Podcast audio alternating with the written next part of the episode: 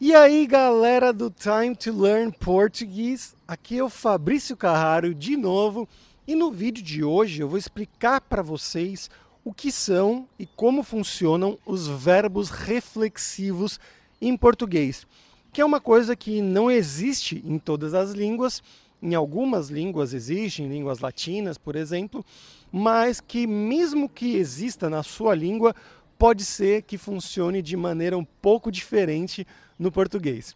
E é isso que eu vou explicar para vocês hoje. Inclusive uma curiosidade, que mesmo no português ele funciona de maneira um pouco diferente no Brasil e em Portugal. Então vamos começar aqui. Afinal, o que é um verbo reflexivo? São aqueles verbos que você olha para ele e a ação do verbo ela cai na mesma pessoa que fez a ação. Ou seja, o sujeito e o objeto são a mesma pessoa. Ou seja, eu fiz uma coisa e eu recebi a ação dessa coisa que eu fiz também. E tem muitos verbos que são assim. Esses verbos em português, eles sempre vão ter no final um hífen e depois um C, ou seja, S, E. Essas duas letras S, E. E tem muitos verbos em português que funcionam assim. Então, por exemplo, sentir-se, é, deitar-se, levantar-se, sentar-se e assim por diante. Preocupar-se. Tem realmente muitos verbos que são reflexivos em português. E como é que funciona isso? Como que a gente faz a conjugação desses verbos na prática? Você está vendo né, esse se esse uh, hífen SE que vem depois do verbo, isso aqui é o pronome reflexivo. E ele vai mudar dependendo de quem está falando. Se é a primeira pessoa do singular, a primeira pessoa do plural, segunda pessoa do singular, terceira, enfim. Ele sempre vai mudar. E ele tem algumas formas diferentes e tem as formas mais completas que seriam do português de Portugal, mas que no Brasil a gente geralmente não usa todas elas.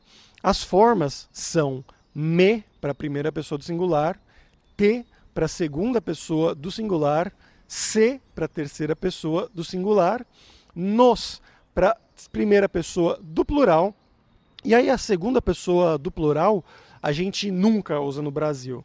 Então a gente vai usar a terceira pessoa do plural, que seria o se. Então, por exemplo, com o verbo levantar-se, ele sozinho, a conjugação seria eu levanto, você levanta, ele ou ela levanta, nós levantamos, vocês levantam e eles ou elas levantam. Mas se a gente quiser usar a forma reflexiva do verbo reflexivo levantar-se, que isso seria quando você está deitado em algum lugar, por exemplo, você está deitado na cama, deitado no sofá, e você vai levantar, se você vai se levantar, a gente vai precisar desse pronome reflexivo, que aí ele vai vir ou antes ou depois do verbo. Então, a diferença que eu falei do português do Brasil e de Portugal é que em Portugal eles quase sempre vão colocar esse pronome reflexivo conjugado depois do verbo. Então seria eu levanto-me, tudo junto com um hífen. Então levanto, hífen, me. Mas no Brasil, praticamente sempre a gente usa ele separado e antes do verbo. Então seria eu me levanto. Então, continuando para as próximas conjugações desse verbo levantar-se, seria eu me levanto, você se levanta, ele se levanta, ela se levanta, nós nos levantamos. Então aqui, olha a diferença. Nós é um som aberto, é um o aberto. Então, nós. Mas o pronome reflexivo aqui seria nos, é um som fechado. Então a gente pronuncia os dois um depois do outro. Nós nos levantamos, vocês se levantam. Então tá vendo, a gente usa o se, que é a conjugação da terceira pessoa, porque com vocês a gente usa sempre a conjugação da terceira pessoa. E aí eles se levantam, elas se levantam.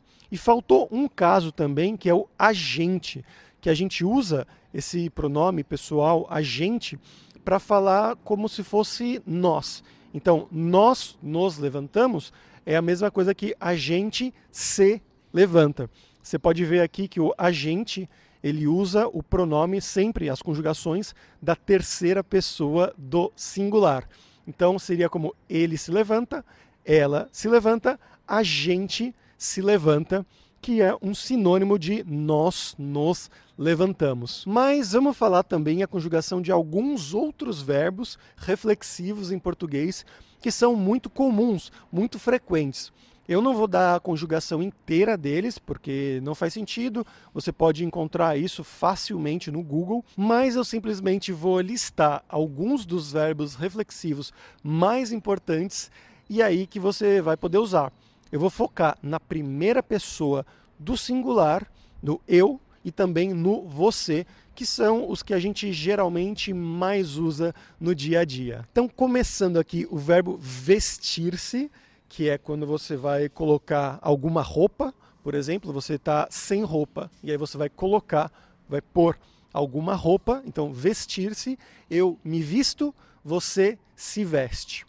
O verbo sentir-se que é como você está, qual é o seu estado. Pode ser o estado físico, pode ser o estado emocional. Então, eu me sinto bem, eu me sinto mal, você se sente bem e assim por diante. O verbo deitar-se, que é quando você está em pé e você vai deitar, vai se deitar em algum lugar, na cama ou então no sofá. Então, eu me deito, você se deita ou no passado também, eu me deitei, você se deitou. O verbo preocupar-se, que é quando você tem alguma coisa na cabeça que você está inseguro, por exemplo, você tá, talvez alguma pessoa se machucou, você se preocupa com ela, você quer saber se ela está bem, se ela não está bem. Então, eu me preocupo, você se preocupa. O verbo divertir-se, que é quando você passa um tempo agradável, um tempo bom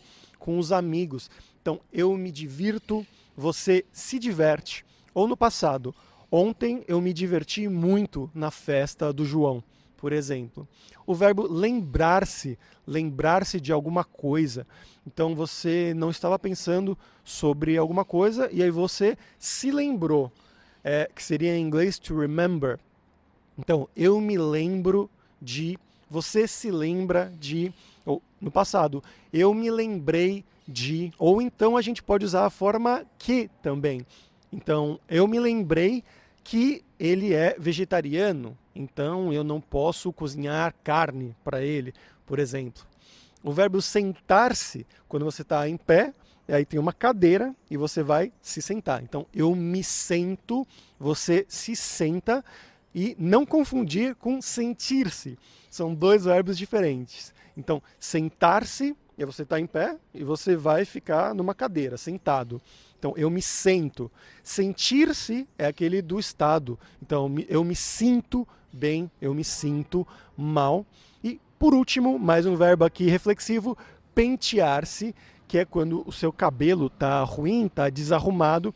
E aí você usa um pente ou uma escova e você fala, eu me penteio ou eu me penteei porque o meu cabelo estava desarrumado, por exemplo. Mas é isso. Espero que você tenha aprendido uma coisa nova, que você tenha entendido. Se você tiver alguma dúvida, escreve sempre aqui nos comentários que eu vou te ajudar a resolver essa dúvida. E como sempre, lembrando que se você realmente quer aprender bem português, você pode baixar o meu e-book e audiobook totalmente grátis. Você não paga nada para baixar o meu e-book e audiobook como aprender português. E eu espero que isso te ajude nesse seu percurso, nesse seu caminho até a fluência em português. Então por hoje é isso, galera. Até a próxima. Tchau, tchau.